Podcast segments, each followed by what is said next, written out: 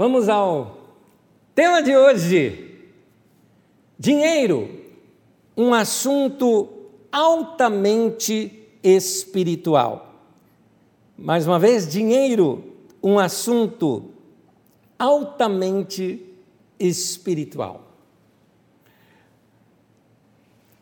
Nós temos ensinado nesse período sobre uma vida guiada por princípios. Você deve ter notado isso pelas mensagens antigas, porque isso é a maturidade, as mensagens que eu digo, as últimas que nós ministramos já neste ano de 2021. Na primeira mensagem desse ano, quem dirige a sua vida é, afinal de contas, você é dirigido pelo quê? Nós temos que ser dirigidos pelos princípios da palavra de Deus, o Senhor guiar a nossa vida, e Ele nos guia através de princípios. Quem dirige a sua vida por princípio não precisa ficar procurando profecia, entendeu?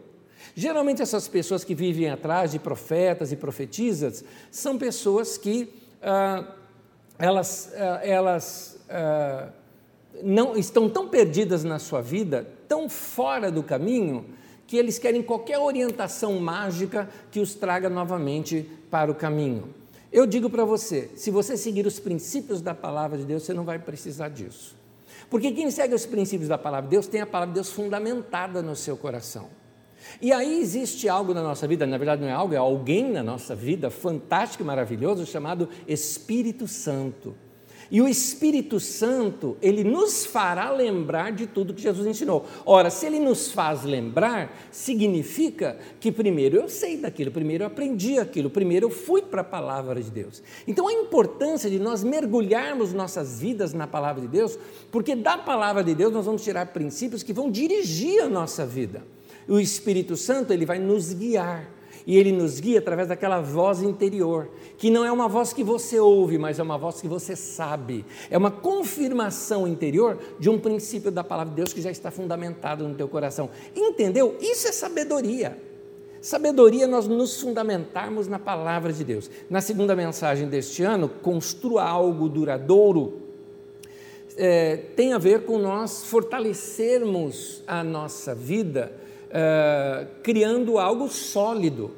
Uh, muitas pessoas começam a construir algo e sem fundamento algum, então nós precisamos de fundamentos na nossa vida, seriedade na nossa vida, sabedoria, princípio da palavra de Deus. Isto vai fazer, vai fazer com que a gente edifique uma casa sobre a rocha e não sobre a areia. Aí pode vir as tempestades da vida, porque as tempestades vêm. Mesmo sobre a casa que está sobre a rocha, também sobre a casa que está sobre a areia. A tempestade vem da mesma maneira, mas a casa não cai. Na terceira mensagem desse ano, seja prudente, também é um outro princípio de sabedoria. Porque o imprudente, o tolo, ele acredita em qualquer coisa. Ele acredita em, Ele dirige a sua vida pelo WhatsApp, entendeu? Ele dirige a sua vida por notícias que saem por aí. Mas o prudente não, ele vê bem onde pisa, é o que diz as Escrituras Sagradas.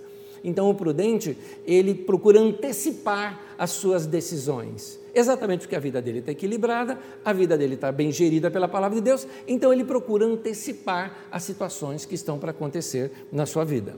Na quarta mensagem, no domingo passado, falamos sobre mente saudável, vida saudável. Então, nós, eh, nesse tempo de tanta loucura, de tanta gente inventando coisa, inclusive, talvez até prioritariamente no meio religioso, o povo com medo da pandemia, criando monstros do apocalipse, uh, os medos, gente pregando contra a vacina, que diz que a vacina vai injetar um chip chinês na sua vida, que você vai virar jacaré. Então, eh, são, são invenções, invencionices que as pessoas fazem é, de mentes doentes, mentes doentes. Nós vamos ter uma mente saudável, uma mente fundamentada na palavra de Deus, segura em Cristo, fundamentada na fé, segura no Senhor. Então nós precisamos é, lavar a nossa mente dessas coisas ruins e colocar na nossa mente princípios saudáveis, ou seja, vida equilibrada, vida sem extremos, vida é, é, que sabe bem onde pisa. No tema de hoje, apesar de você ver aí o tema de hoje, né, dinheiro, um assunto altamente espiritual. Pois bem, já te adianto o que, que eu não vou falar. Eu não vou falar sobre poupar, eu não vou falar sobre organização financeira, eu não vou falar sobre você dar dinheiro para a igreja. Não é disso que eu estou falando. Eu vou falar sobre generosidade. Aliás, é, uma pergunta para você. Você sente incômodo quando, é, quando nós falamos de dinheiro na igreja? Pois é, eu sinto. Eu sinto. Porque hoje, sempre quando se fala de dinheiro, não se fala visando o bem da pessoa, se fala visando tirar lucro daquilo. Então, tocar nesse assunto de dinheiro é uma situação difícil, principalmente para pastores sérios. Eu converso com amigos meus que são pastores sérios na palavra de Deus e eles falam: Anésio, eu tenho dificuldade de falar sobre dinheiro. Eu tenho dificuldade. E é verdade, porque com tanta gente abusando da religião para extorquir o povo, a gente tem medo até de ser comparado a um desses, por exemplo. Como eu disse, inclusive, quando eu falei sobre essa mensagem nas redes sociais, eu coloquei que talvez algumas pessoas nem vão ouvir essa mensagem só por causa do título dela, achando que lá vem mais um falando de tirar dinheiro do povo. E não é disso que a gente está falando. Nós estamos falando de generosidade. Eu estou falando de um princípio que, inserido na tua vida, tem capacidade de revolucionar sua mente, seu coração, sua vida e seu estilo de vida. Lembra isso? Veja o que eu venho falando com você. Eu venho falando sobre ter vida simples, de ter vida organizada, de ser prudente, de fazer contas. E eu não estou inventando essas coisas, foi Jesus que falou isso. Jesus falou que um homem que faz, está construindo um, uma torre, tem que se assentar primeiro, fazer conta para ver se ele vai conseguir terminar aquela obra com os valores que ele tem. Isso é conta. Então, é, Jesus nos ensina tudo isso. É, ah, algumas perguntas que eu acho que é importante você refletir. Você tem problema em ser generoso? Ou melhor, você tem problema em dar dinheiro para alguém? Mais direto, você dá esmolas? Você acha que esmola, você evangélico acha que esmola é coisa de católico ou coisa de espírita? Eu não entendo por que, que os evangélicos se distanciaram tanto de obras sociais. Porque Jesus ensina isso. Dar esmola é mandamento de Jesus, está lá em Lucas capítulo 6. É mandamento. Nós precisamos dar. Ah, mas eu não sei o que a pessoa vai fazer com o meu dinheiro. Eu também. Eu também não. Mas Jesus falou para eu dar. Ah, mas você dá para qualquer um? Eu dou com sabedoria, com aquilo que eu chamo de testemunho interior. Há pessoas que eu vejo, eu sei que eu tenho que dar, eu vou dar e acabou. Acabou. É isso que eu vou fazer. Já aconteceu uma situação, por exemplo, de eu ver uma pessoa e eu ia dar para ela, o trânsito andou, não deu, eu estava com tempo, eu dei volta no quarteirão todo para poder chegar naquela pessoa novamente, para poder dar aquela esmola para aquela pessoa, porque eu sabia que eu tinha que dar. Então, você faz é, uma prática desse tipo, você tem bloqueio com isso? Você tem bloqueio quando a gente fala de dízimo na igreja? Você tem bloqueio com isso? Interessante, é, eu no meu ensinamento coloco, esse é o ensinamento da nossa comunidade, por favor, nós colocamos o dízimo, dízimo como algo não obrigatório. Não é obrigatório. Deus não vai pesar a mão em você se você não der o seu dízimo. É, mas eu acho que é uma forma de nós nos organizarmos financeiramente. Eu sou dizimista e gosto de ser. Eu acho justo isso. Aliás, gosto de ser mais do que dizimista, porque dizimista, fariseu também era. E Jesus falou que a gente tem que exceder a, a, a prática dos fariseus. Então, se ele era, tem que ser mais do que isso. É, mas as pessoas às vezes têm dificuldade na doação. Talvez você vai localizar sua dificuldade da doação lá atrás. Você você era do tipo que comia o seu lanche da escola escondido, só para ninguém vir pedir um tequinho para você? Pois é, essa essa atitude já é uma atitude mesquinha. É interessante que Jesus fala cuidado com todo tipo de avareza. Jesus cita isso numa parábola que eu interpretei esses domingos atrás. Então, ah, ah, às vezes, nós sempre entendemos esses pecados como sendo sempre dos outros. A gente acha que o avarento é aquele outro, é aquele ricaço mão de vaca. Não é. Jesus está falando comigo e com você. Inclusive, nos tempos de Jesus, o povo que estava ouvindo a ele eram muito mais pobres do que nós, tanto que o problema deles é que eles só tinham uma peça de roupa e estavam preocupados com o que iam se vestir. Te garanto que acho que nenhum de nós que está ouvindo essa mensagem tem essa preocupação, porque se você tem um eletrônico no qual você está me assistindo nesse momento, garanto que você não deve ter problema com ter uma peça de roupa, que você não tem só uma peça de roupa para se vestir. Mas aquele povo estava preocupado com o que comer, com o que vestir, tal a miséria que havia naquele tempo. E é para essas pessoas que Jesus fala do perigo da avareza. Eu vi uma cena muito linda lá na África. Uma vez eu estive é, estive algumas vezes lá, em alguns lugares da África, e num deles nós fizemos uma doação de roupas. Não levamos daqui, porque sairia muito mais caro, mas compramos numa capital lá e fizemos o transporte uh, daqueles fardos de roupa para as pessoas daquele lugar. Aqueles irmãos eram todos novos convertidos, uma igreja nova que tinha surgido ali no lugar, num lugar onde não havia nenhum cristão, surgiu uma igreja nova né? gente se convertendo, tudo mais. E aquele grupo de irmãos era uma coisa linda vê-los vindo lá do meio do mato, das trilhas, se reunindo. Nossa reunião foi debaixo de um pé de manga, sabe assim, de algum, não era só manga, tinha outras árvores assim por perto. Fizemos aquele círculo grande, o povo ali todo. Foi uma cena maravilhosa aquela. E ali eu ensinei aquele povo sobre generosidade e sobre dar povo que só tem uma ou duas peças de roupa. É sério, é só isso que eles têm. De tão pobre que é aquele lugar. E logo depois, no final, eh, nós fizemos a doação daqueles fardos de roupas e tênis e tudo mais. Dava mais ou menos umas cinco, sete peças por pessoa que daria para pegar naquele lugar, mais calçados e tudo mais. Era um, uma boa quantidade para quem só tinha uma. Normalmente você estava lavando uma e usando outra. Era assim que as pessoas tinham. E foi lindo de ver aqueles irmãos pegando peças de roupa e, e um deles disse o seguinte: agora eu tenho algo para dar. Eu aprendi a lição de que eu preciso dar, mas eu não tinha o que dar.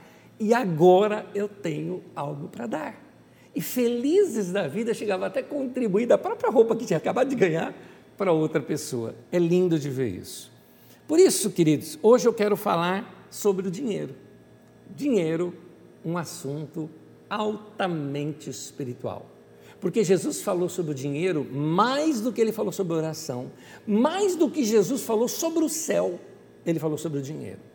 E sempre o aspecto de Jesus com relação ao dinheiro tem a ver com generosidade ou com o perigo da avareza.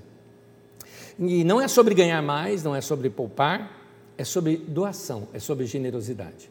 Eu quero começar com o primeiro trecho de um versículo que, segundo alguns dizem, é o versículo mais decorado de toda a Bíblia Sagrada e que muitos eh, cristãos sabem de cor, João 3,16 porque Deus amou o mundo de tal maneira que deu.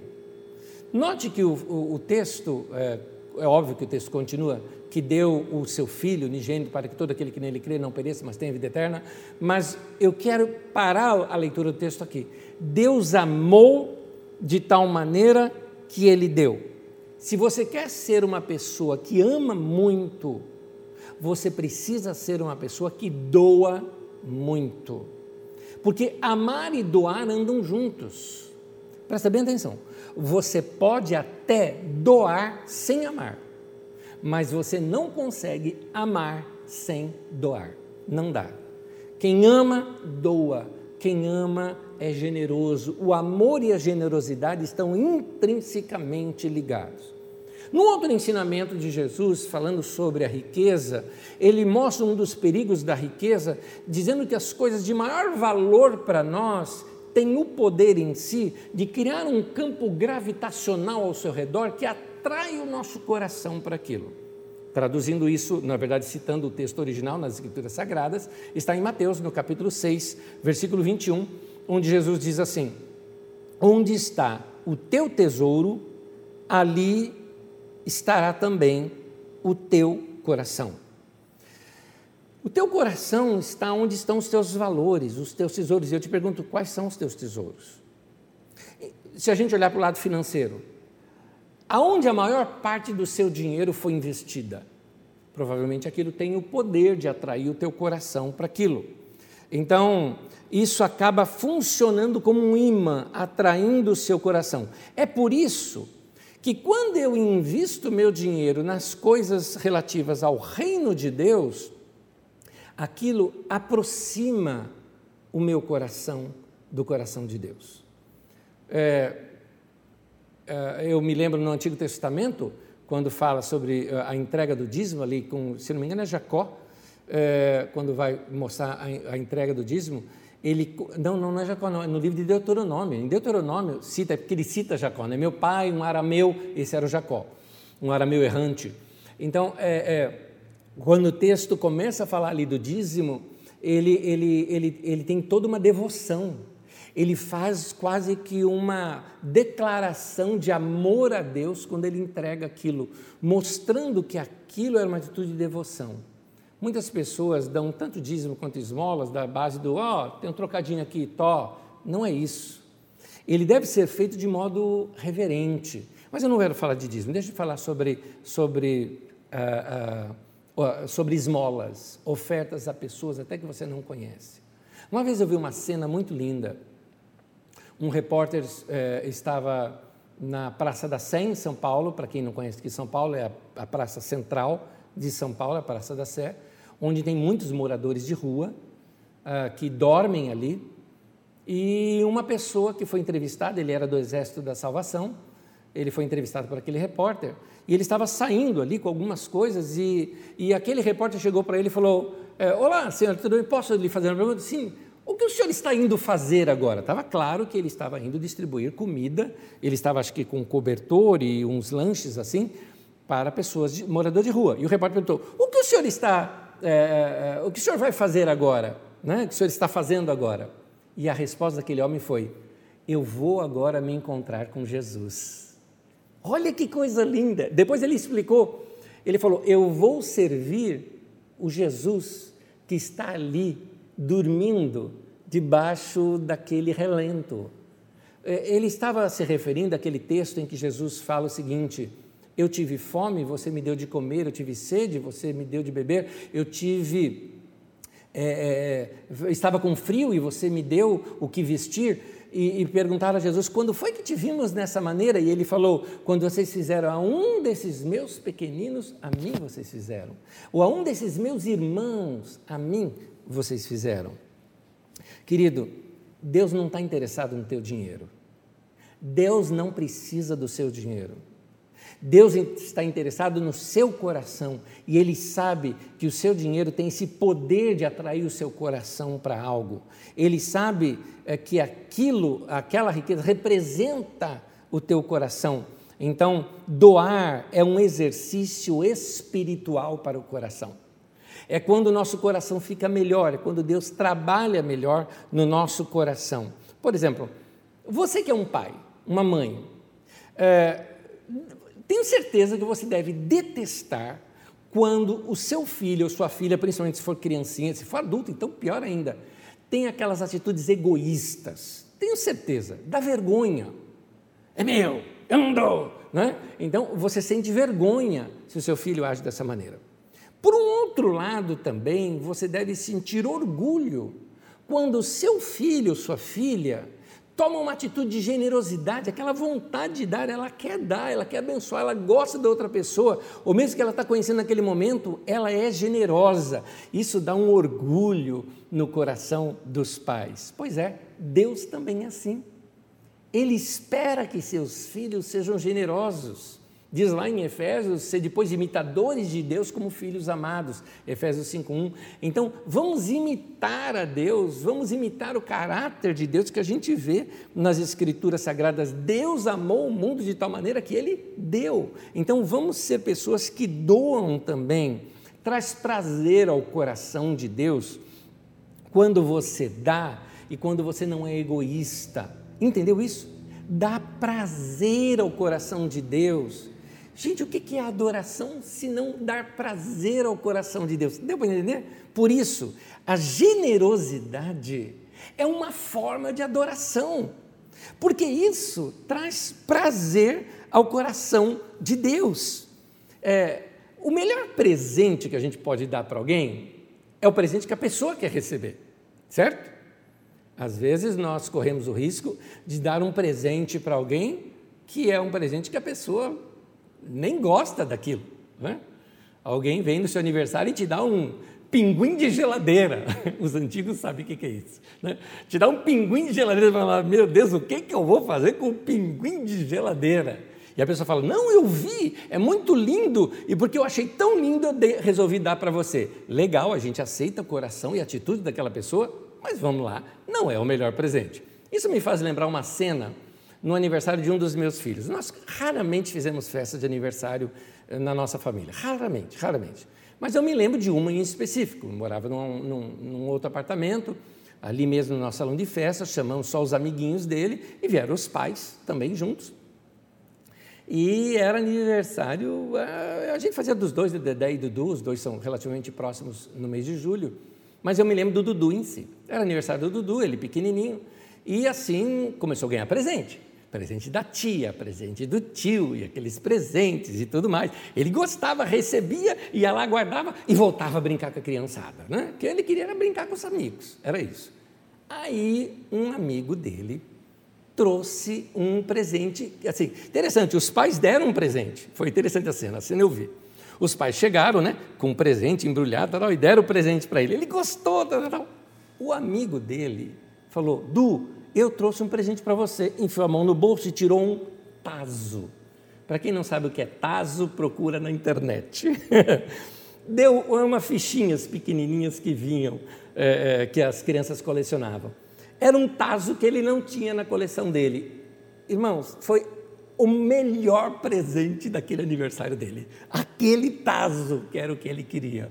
É interessante, veja, o melhor presente é aquele que a pessoa quer receber. É esse que é o melhor presente. Você já parou para pensar o que é que Deus quer receber? Eu estou dizendo isso porque a gente acha que o que Deus mais gosta é de música. Então, porque a gente acha que o que Deus mais gosta é de música, que estou falando de um modo geral da igreja evangélica hoje, igreja católica também pensa isso hoje, né? por causa do movimento carismático e tal, então o que, que a gente faz? Então a gente canta, canta, canta, canta, porque a gente acha que Deus gosta de música. Eu não sei se você percebeu, eu não sou contra a música, por favor, aliás, eu amo música, estudei música a minha vida inteira, comecei a estudar música aos 5 anos de idade, sou apaixonado por música, mas eu entendo que a música tem um efeito muito forte em nós. A música trabalha no meu coração para que eu consiga adorar a Deus melhor. É por isso que eu falo que a função dos músicos da igreja não é louvar a Deus. A função dos músicos da igreja é inspirar o povo de Deus a adorar a Deus. Então nós temos que inspirar as pessoas para que elas busquem a Deus. A música nos ajuda nisso. A música nos sensibiliza, nos traz, uh, nos conecta muitas vezes, é usado para nos conectar com Deus. Por isso, por isso também é adoração. Mas adoração não é música. Música pode ser adoração, mas adoração não é música. Eu estou dizendo isso porque às vezes a gente acha que adoração é só aquele momento que a gente canta no meio da igreja. E não é. Adoração é agradar o coração de Deus. Adoração tem a ver com a sua vida. Adoração tem a ver com o que você age, com o que você fala. Adoração é aquilo que seria assim: você provocar algo em Deus que Deus diria assim: eu amo isso. Já pensou arrancar isso do coração de Deus, sabe, da boca de Deus? Deus dizer: eu amo isso. Isso é adoração. Você provocou isso no coração de Deus. Vamos ver uma coisa que provoca isso no coração de Deus? Segundo aos Coríntios 9, versículo 7. Cada um dê conforme determinou em seu coração, não com pesar ou por obrigação, ou cada um faça suas doações, né? conforme determinou no seu coração, sem pressão, não com pesar, nem por obrigação, pois Deus ama quem dá com alegria. Está aí. O dia que você encher o teu coração de alegria e fazer uma oferta para alguém, eu vou te dizer uma coisa: você vai arrancar esse sorrisão é, no coração de Deus, vai colocar esse sorrisão no coração de Deus. Me permita aqui a, a, a forma humana né, com a qual eu tratei essa situação. Hoje, queridos, as propagandas nos doutrinam a sermos apegados a coisas E você sabe que as melhores coisas da vida não são coisas. Ah, quando as propagandas tratam alguma coisa bonita de Dia dos Pais, de Dia das Mães, eles falam a importância do pai, a importância da mãe, aquela coisa, mas para você comprar o produto deles e dar para o seu pai, para sua mãe. Então a intenção nunca é as pessoas, a intenção são as coisas. E às vezes fica assim aquela impressão quando saem produtos novos, a gente fica pensando: meu Deus, como é que eu sobrevivi até hoje sem esse celular novo? Então nós somos muito apegados a coisas. E aí, é, se a gente pensar aqui em termos de Brasil, o povo brasileiro ele é muito bondoso, mas é pouco generoso. O povo paulistano ele é um pouquinho diferente, ele, ele é menos bondoso e menos generoso ainda. Né? É, quando se trata de dinheiro, a maior parte das pessoas fecham as portas e encerram a conversa. Por isso, levantar fundos para doação em qualquer instituição financeira, eh, instituição filantrópica aqui no Brasil, é a parte mais difícil que a gente tem uh, no projeto. Para você ter uma ideia, o nosso centro social, uma das coisas que faz ele sobreviver muito é o fato de que nós uh, retrabalhamos a forma administrativa do centro social, de modo a conseguir deixar tudo tão legalizado, tão certinho, tão transparente, que conseguimos parcerias com algumas empresas e, através desses recursos, conseguimos realizar todas as obras sociais que nós procuramos uh, realizar. Uh, porque, fora isso, são poucas pessoas que contribuem e, e, e, e, o que dá suporte são os nossos dízimos e ofertas aqui da nossa comunidade. Mas eu converso com pastores e líderes de outras obras sociais que eles me contam das dificuldades que eles têm para levantar tudo isso. Porque as pessoas não acham que isso é importante. Eles dão a sobra. Ninguém se planeja para ofertar. Ninguém se planeja ou separa um determinado valor só para ofertar. É, hoje em dia, nós estamos muito preocupados em, em demonstrar para os outros o quão bom nós somos. É a cultura do ter para ser, não é? Então, você acha que você é o cara porque você tem aquele carro novo, que você, usando gíria, é a mina, né? porque você está com aquele colar novo, celular de última geração, você não é a marca da roupa que você veste, você não é o lugar onde você mora, baixa a tua bola, nós viemos do pó, para o pó nós voltaremos, nada nós vamos levar desse mundo. É importante a gente saber disso. Não podemos ser apegados a essas coisas materiais. Então, Jesus ele nos alerta quanto a isso. Em Lucas 12, versículo 15, texto já estudado aqui por nós domingos atrás, Jesus disse assim: Cuidado, fiquem de sobreaviso contra todo tipo de ganância. A vida de uma pessoa não consiste na quantidade dos seus bens. Meu querido, você é o seu caráter. Você é os seus valores e não as coisas que você tem, que você veste ou que você possui. O resto é tudo perecível. A nossa cultura é uma cultura materialista. Por isso, fazer doações é o antídoto para o materialismo. É interessante que o antídoto para o materialismo não é gastar,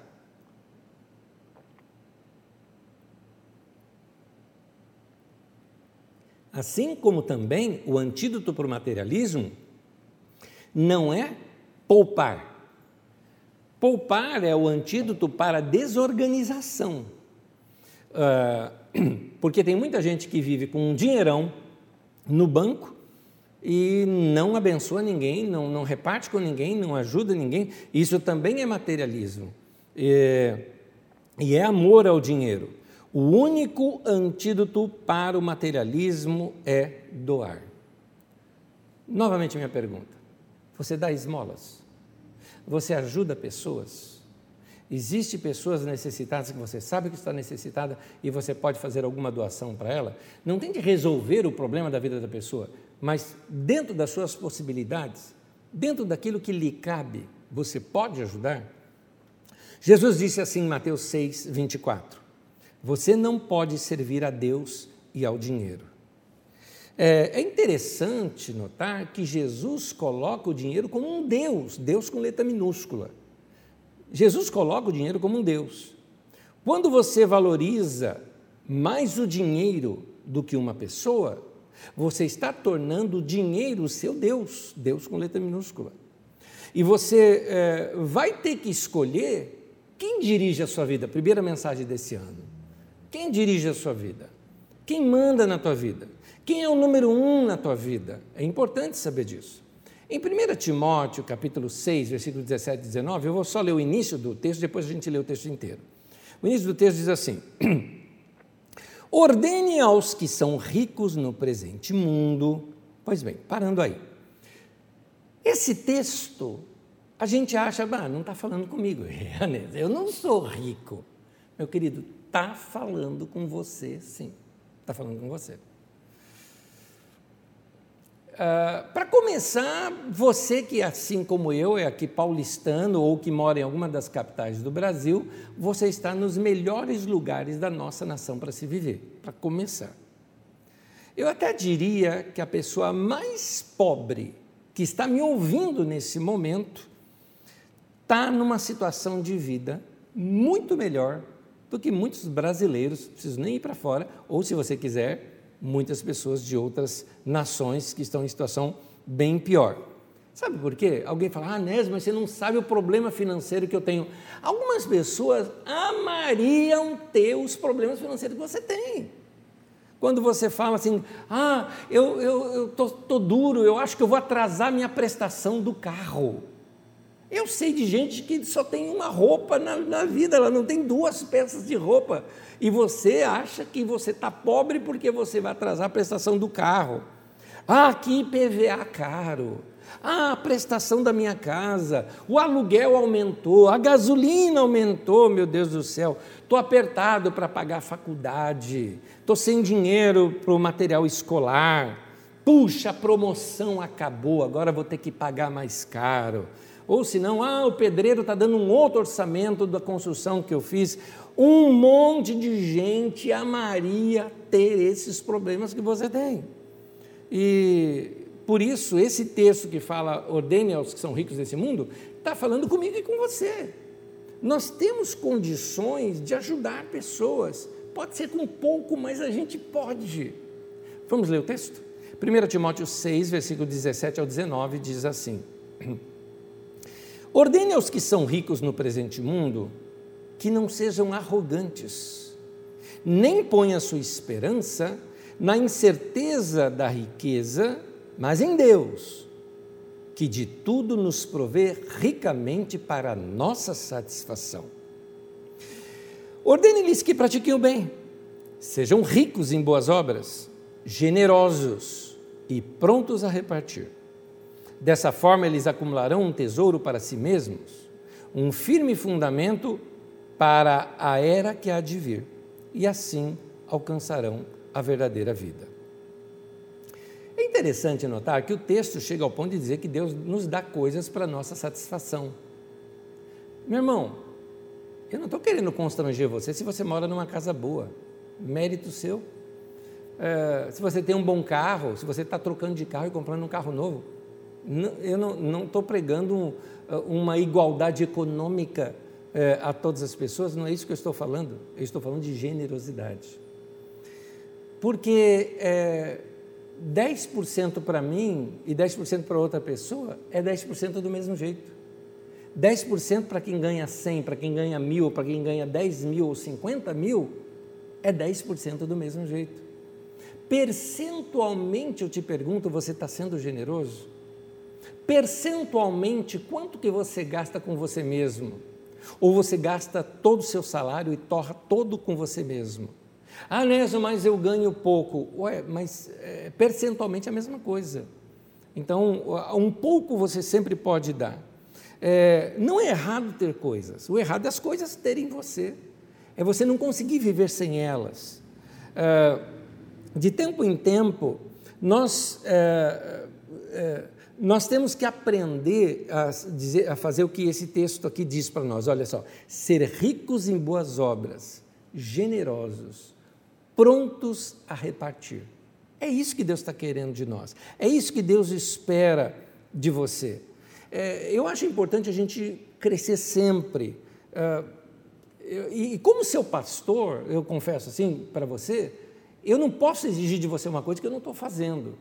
Há uma preocupação na nossa família em ser generosos. Aliás, quando eu falo família, eu expando aqui para os meus irmãos, para minha irmã, para os meus tios. É interessante, faz parte da nossa cultura familiar toda nós sermos generosos. Nós amamos dar, faz parte da nossa cultura. Detalhe, onde foi que nós aprendemos isso? Estou falando agora da, da, especificamente aqui da minha, da minha parte da família. Onde nós aprendemos isso? Aprendi com a minha mãe.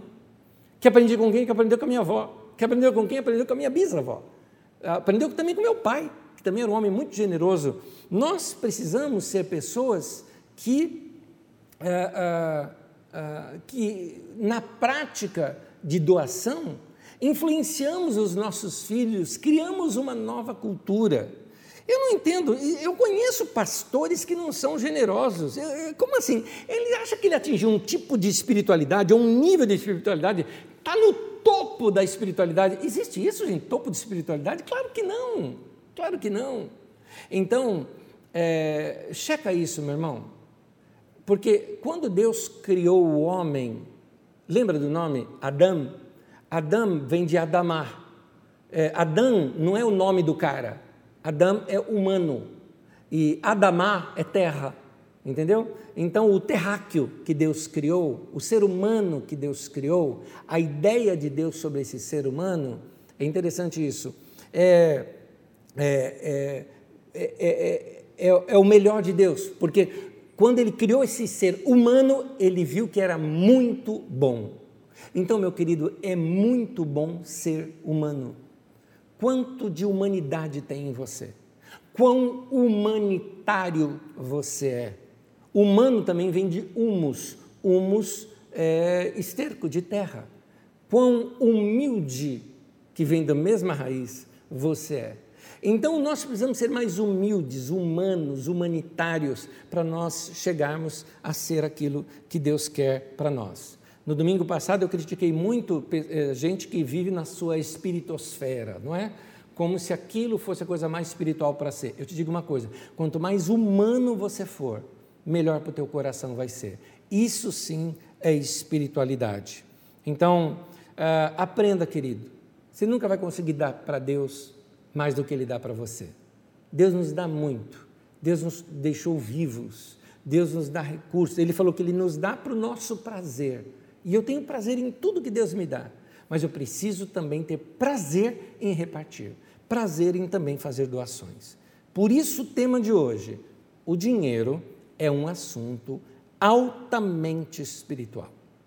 Eu emprestei esse tema do título de um livro de, uh, do bispo Robert McAllister, é, que é esse mesmo tema, esse mesmo título, porque eu achei ele valoroso. Porque às vezes nós olhamos dinheiro como algo ruim, não podemos tocar nesse assunto do dinheiro. E eu estou te falando que o assunto do dinheiro é um assunto altamente espiritual. Uma das formas de nós avaliarmos a nossa uh, espiritualidade é através da nossa vida financeira. Porque nós gastamos a maior parte da nossa vida fazendo isso. Você gasta a maior parte da sua vida no trabalho, economizando, gastando, pensando sobre dinheiro, fazendo contas, usando dinheiro. Boa parte da nossa vida é afetada pelo dinheiro. Em Lucas 16, no versículo 11, eu estou agora usando a nova tradução na linguagem de hoje, diz assim: Pois se vocês não forem honestos com as riquezas deste mundo, quem vai por vocês para tomar conta das riquezas uh, verdadeiras? Ou seja, Deus está dizendo que se eu não sou fiel com meu dinheiro, Deus não vai poder confiar em mim valores espirituais. E é sério isso que eu estou te falando. Você entendeu? Eu estou te dizendo que a, a, a, o quanto você usa do seu dinheiro para gastar com outros me fala mais da sua espiritualidade do que a sua posição, o seu cargo na igreja, as coisas que você faz. Então, uh, se aproxime de Deus fazendo doações. Jesus falou mais sobre dinheiro do que ele falou sobre o céu. Praticamente metade das parábolas de Jesus tocam no assunto de como se administra o dinheiro, como lida com o dinheiro, sobre a avareza. Por quê? Porque é o tema da mensagem de hoje. Porque o dinheiro é um assunto altamente espiritual. É isso. Algumas lições para nós aprendermos. Uma delas é que nós não vamos levar nada desse mundo. Guarda isso para você. Você não vai levar nada. Por isso, a nossa relação com Deus também tem a ver com a nossa relação com os nossos bens. É interessante como as pessoas gostam de ser abençoados. Você deve se lembrar, aqueles que uh, frequentaram igrejas no movimento, principalmente no movimento pentecostal, mas eu também já ouvi esse cântico em movimentos tradicionais, as tardes da bênção e tudo mais. Tinha aquela canção tipo: Eu venho buscar uma benção, Jesus tem benção para dar. Não? Então, eu venho buscar uma benção. Então, quem quer ser abençoado, levanta a mão, aleluia, todo mundo levanta a mão. Quem quer ser abençoado, vem aqui na fila de oração e todo mundo vai lá. Quem quer ser abençoado pelo missionário tal, ele vai ungir você e vai lá receber o olhinho na testa. E aí, todo mundo querendo ser abençoado. Pois bem, que tal nós buscarmos ser abençoados pela palavra de Deus, pelo que a Bíblia diz. A Bíblia diz algo que vai que, que é uma maneira de nós sermos abençoados. Isso está em Provérbios, no capítulo 22, no versículo 9. Provérbio de número 22, versículo 9 diz assim: O generoso será abençoado. Está aí. Quer ser abençoado, meu querido? Seja generoso.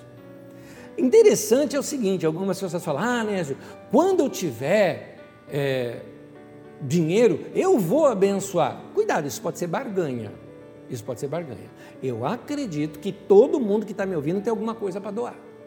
Porque a doação não é só dinheiro. A doação pode ser um outro calçado seu, pode ser uma roupa, pode ser alimento, a doação pode ser o seu tempo. Seu tempo é uma doação importante.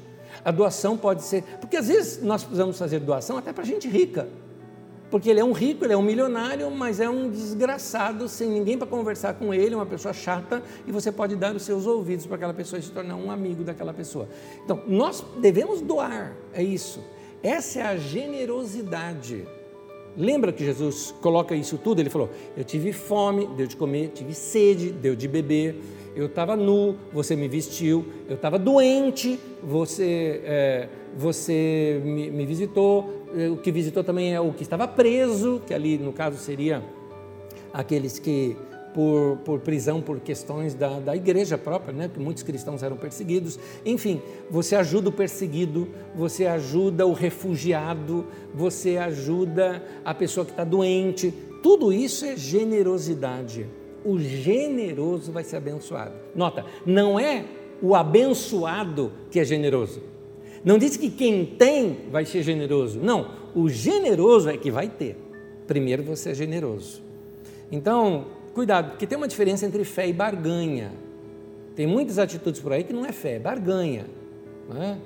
é mais ou menos assim: Deus, se o Senhor me ajudar a ganhar um milhão, eu vou doar o meu dízimo, 100 mil reais eu vou doar.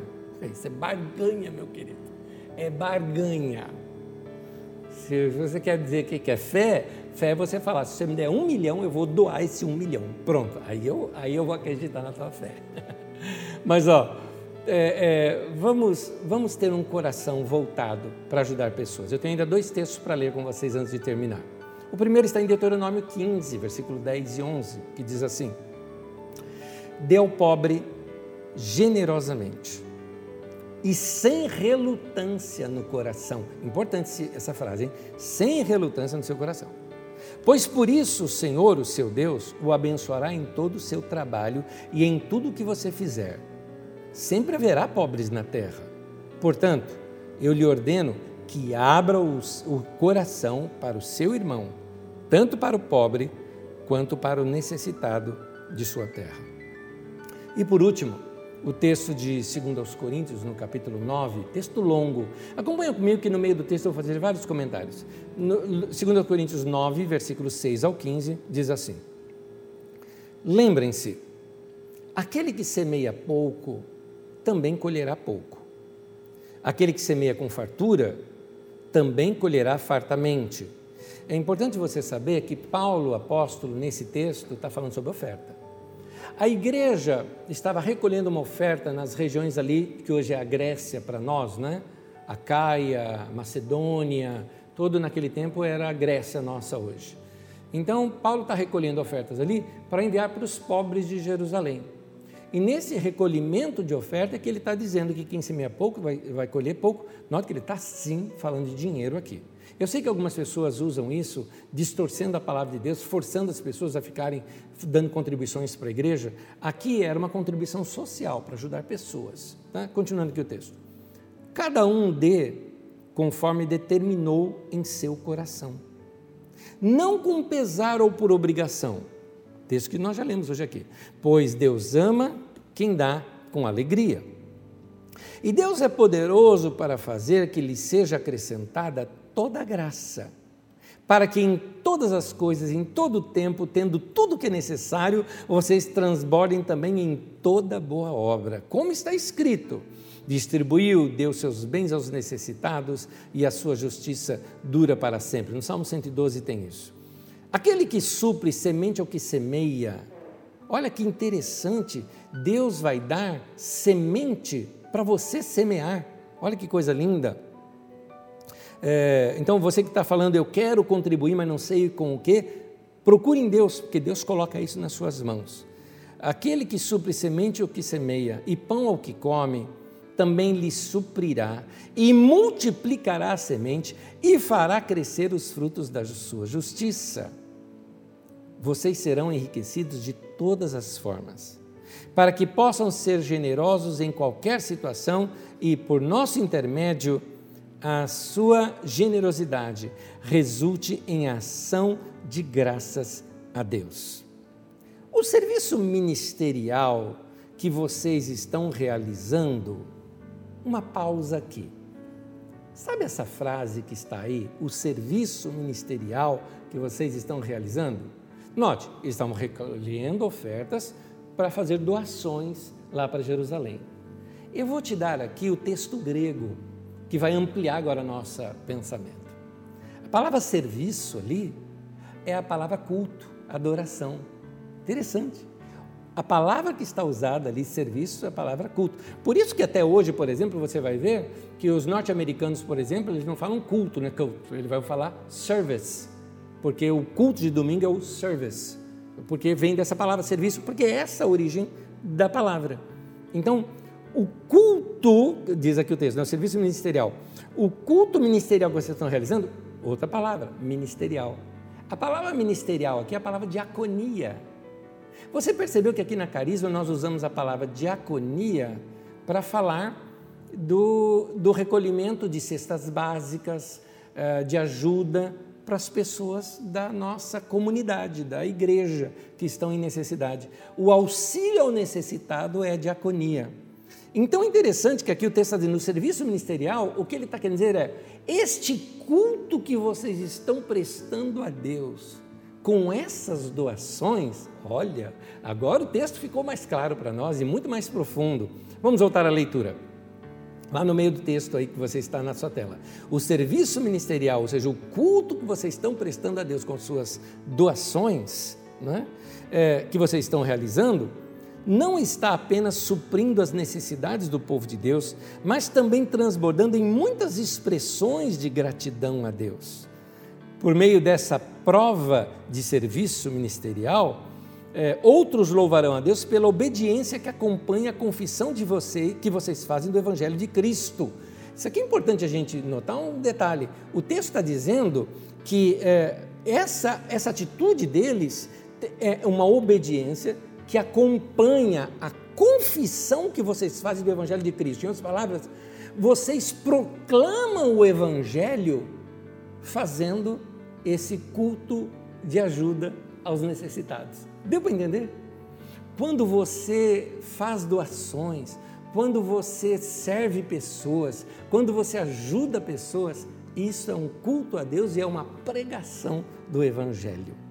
Continuando aqui a leitura. Por meio dessa prova, desse serviço ministerial, outros louvarão a Deus pela obediência que acompanha a confissão que vocês fazem do Evangelho de Cristo e pela generosidade de vocês em compartilhar, em ter coinonia, né? com seus bens, eh, com eles e com todos os outros.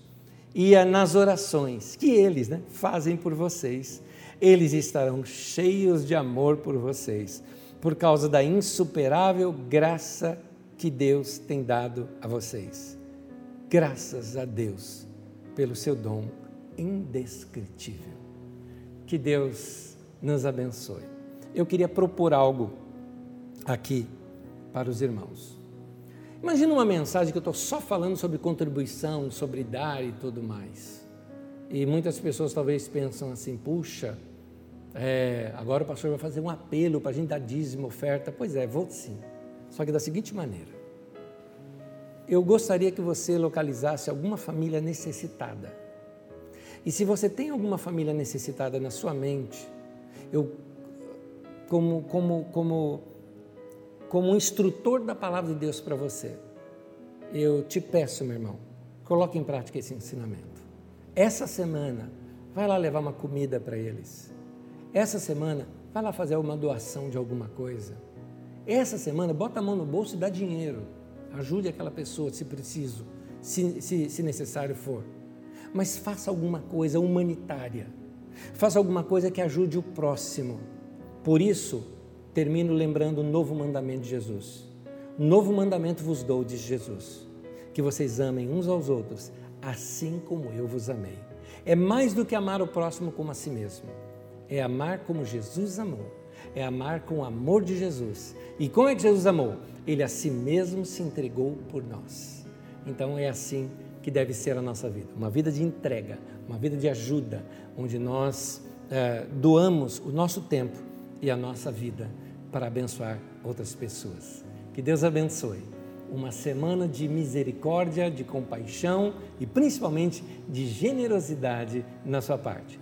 Que muitos cultos a Deus sejam levantados nessa semana, não é?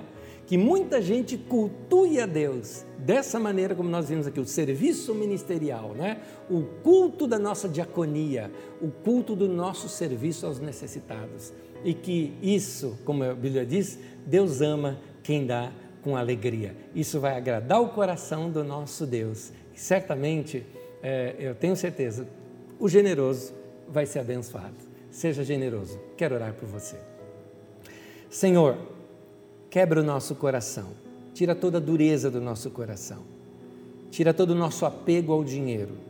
Tira de nós também a desorganização e a preguiça para que nós possamos ser mais organizados e voluntários em ajudar pessoas. Que o Senhor renove a nossa mente e o nosso coração para que sejamos pessoas uh, com propostas no coração, dispostas no coração a abençoar outras pessoas. Fala comigo e com meus irmãos ao longo dessa semana. Mostra-nos onde devemos dar e para quem devemos dar. E até se alguma situação onde não devemos dar. Queremos apenas obedecer a tua voz, Senhor, e sermos guiados pelo teu Espírito Santo. Que o Senhor nos leve a ser como Jesus, que a si mesmo se entregou por nós. Assim nós também queremos dar a nossa vida uns aos outros, amar uns aos outros, sermos misericordiosos, bondosos e generosos. Que o Senhor trabalhe isso no nosso coração. Em nome de Jesus. Amém e amém. Meu irmão, minha irmã, que Deus abençoe a tua vida em nome de Jesus.